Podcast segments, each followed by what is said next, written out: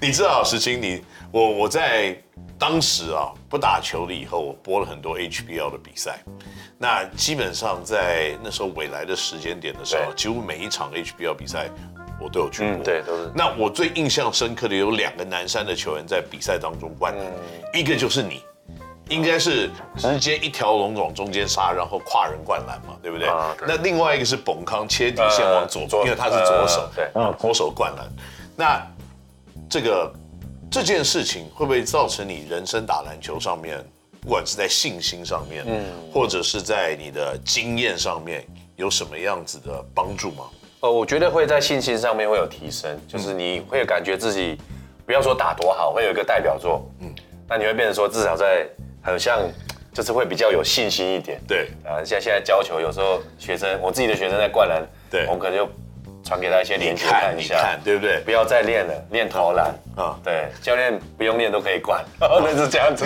你看，你也是活在那一个，你知道吗？就是科技发达的时代，是因为你的比赛这种画面，大家都流传下来，对，对不对？有的时候还动不动，以后你小孩长大了，你看，我给你看一下，你看你老爸，你看，你看，你可不可以？国三 啊。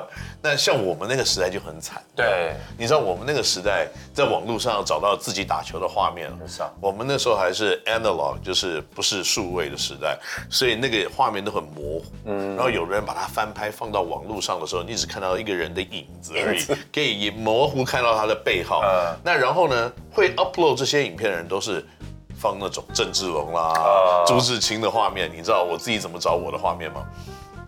看到我们对他比赛，我就看旁边跑的那个人，就是我，我，又被过了，哇，就在我面前跳投，哇，真的是他好厉害哦。对，以前好像是这样，多惨啊。OK，好，那这个因为这样子的一些经验哦，像我自己一直当配角这样子的经验，所以让我提早就退离开篮球圈了。那你为什么这么早就离开篮球圈呢？呃，其实我刚才。Kenny 哥讲说配角，我觉得也没有那么的那个啦，因为我自己其实有蛮有自知之明啦。那其实，在高中来讲还算，我觉得还可以啦。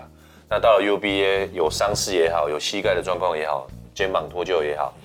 那其实到了 SBL，那是 SBL，嗯，那也转了几队。其实那时候我其实心里大概有个底啦，嗯，其实在这个层级里面，好像被需要性不是那么高，嗯。那你遇到这个状况的时候，你会想的比较多。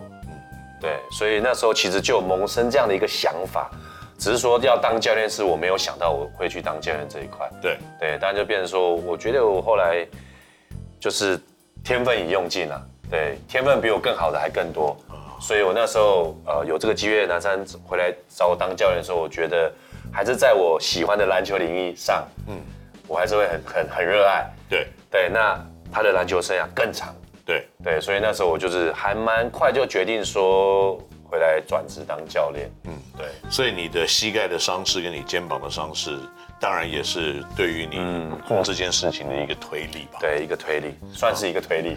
对，因为我知道肩膀，特别是脱臼的受伤哦，对一个运动员的发展是真的很具有影响力的。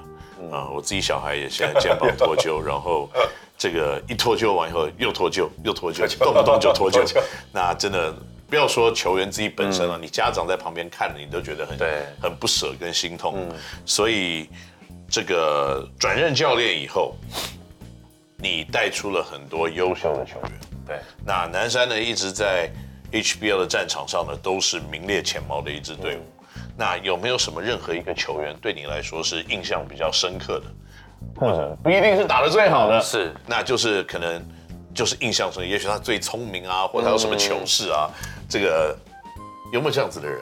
哦，我觉得有印象蛮深刻的一个球员，就是现在已经退休了，在富邦退休，叫杨新志。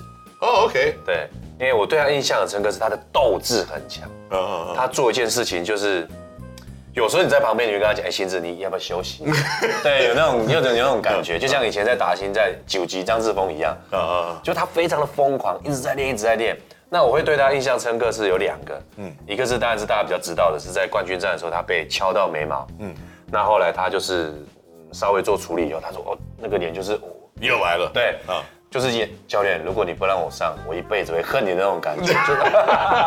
他那个那个那个气气。斗志很强。嗯，然后还有一个印象深刻是，他那时候是高三队长嘛，我们高二输松山，输蛮多分的。后来他就跟全队集了，说我们过年不要放假，嗯，我们全部在在在学校过，就是他是那种为了一件事情，他可以牺牲，或者是那种你知道，所以我对他这种斗志都很有印象，就做一件事情可以疯狂成这个样子。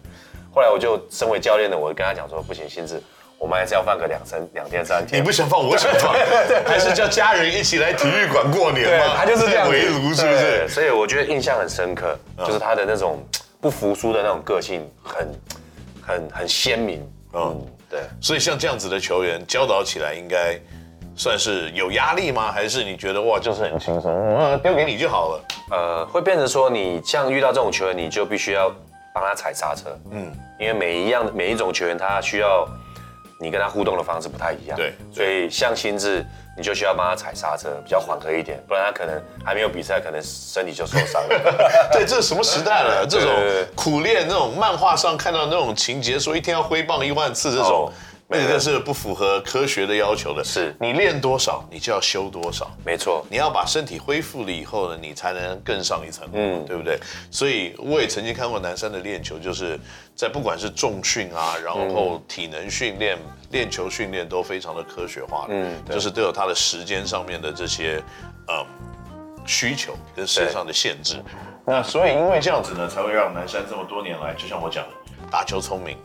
然后呢，基本都说扎实。嗯，然后呢，这个哦帅劲，那就是另外一回事了。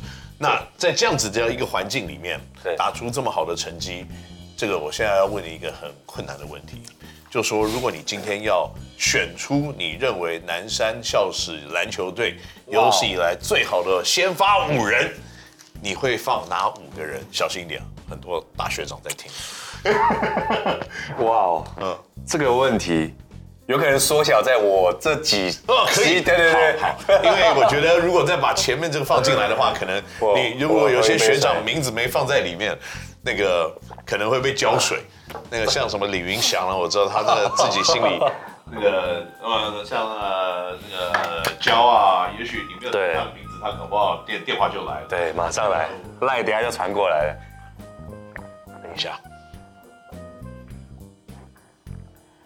喂，小象，我我知道，现在讲。你进第一名的，OK，我我知道你是五人 MVP，好不好？OK，这个 OK，好了好了，小象，不好意思啊，我现在在录节目，我现在跟你讲，嗯，OK，所以给你个，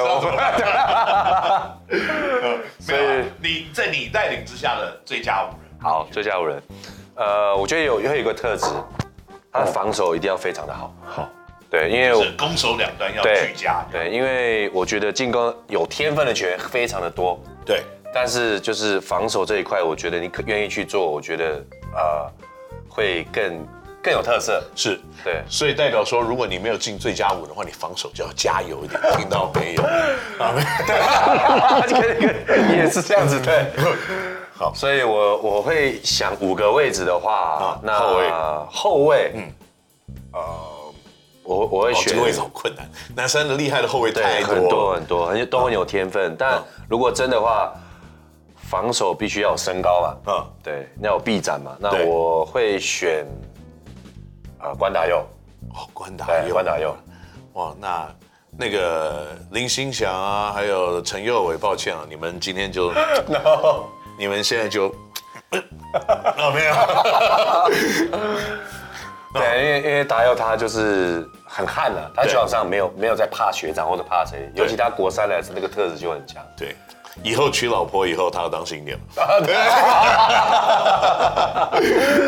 OK，然后二号的话，我会选右伟陈右伟。OK，哦，OK OK，对，因为两个都算是呃攻击先不讲，但我觉得就是防守上的功能性跟他的效率值应该是要很平均。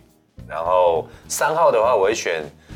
呃，跟陈冠泉同届的那个林任宏，哦，林任宏很好啊，林任宏是左手的嘛，左手左撇子，大概一九五吧，就知道我喜欢左手的。对，任宏合约还有两年。现在 OK OK，没有没有没有没有，哇，可以看好清楚哦，球员的合约哪里哇？没有吧，开玩笑。嗯，下一位。四号的话，我会选心智。对，因为那个是你拿到球，知道心智的那个位置在哪里，或是听到他的呼吸或声音，你都会颤抖的那种感觉。嗯，对，就是他非常的强悍。然后再来五号的话，我会选陈冠泉。OK，嗯，这五位球员。哇，这五个人加起来应该是一个蛮厉害的球队了。对对对。所以大家知道，南山最佳五人在这个教练的带领之下呢，应该可以。跟很多的 SBL 球队跟霹雳球队来竞争啊，你也许再丢给他两个洋将，搞不好是一个排名前半段的球队。所以这个世新，谢谢你今天接受跟我们来聊篮球。嗯，那接下来呢，在下一集里面，我们会有更多的许时清教练，更多南山男子篮球队的一些小小的故事，让大家来分享。所以记得继续收看我们 Kenny NOW 星球的节目，我们下个礼拜再见，拜拜，拜拜。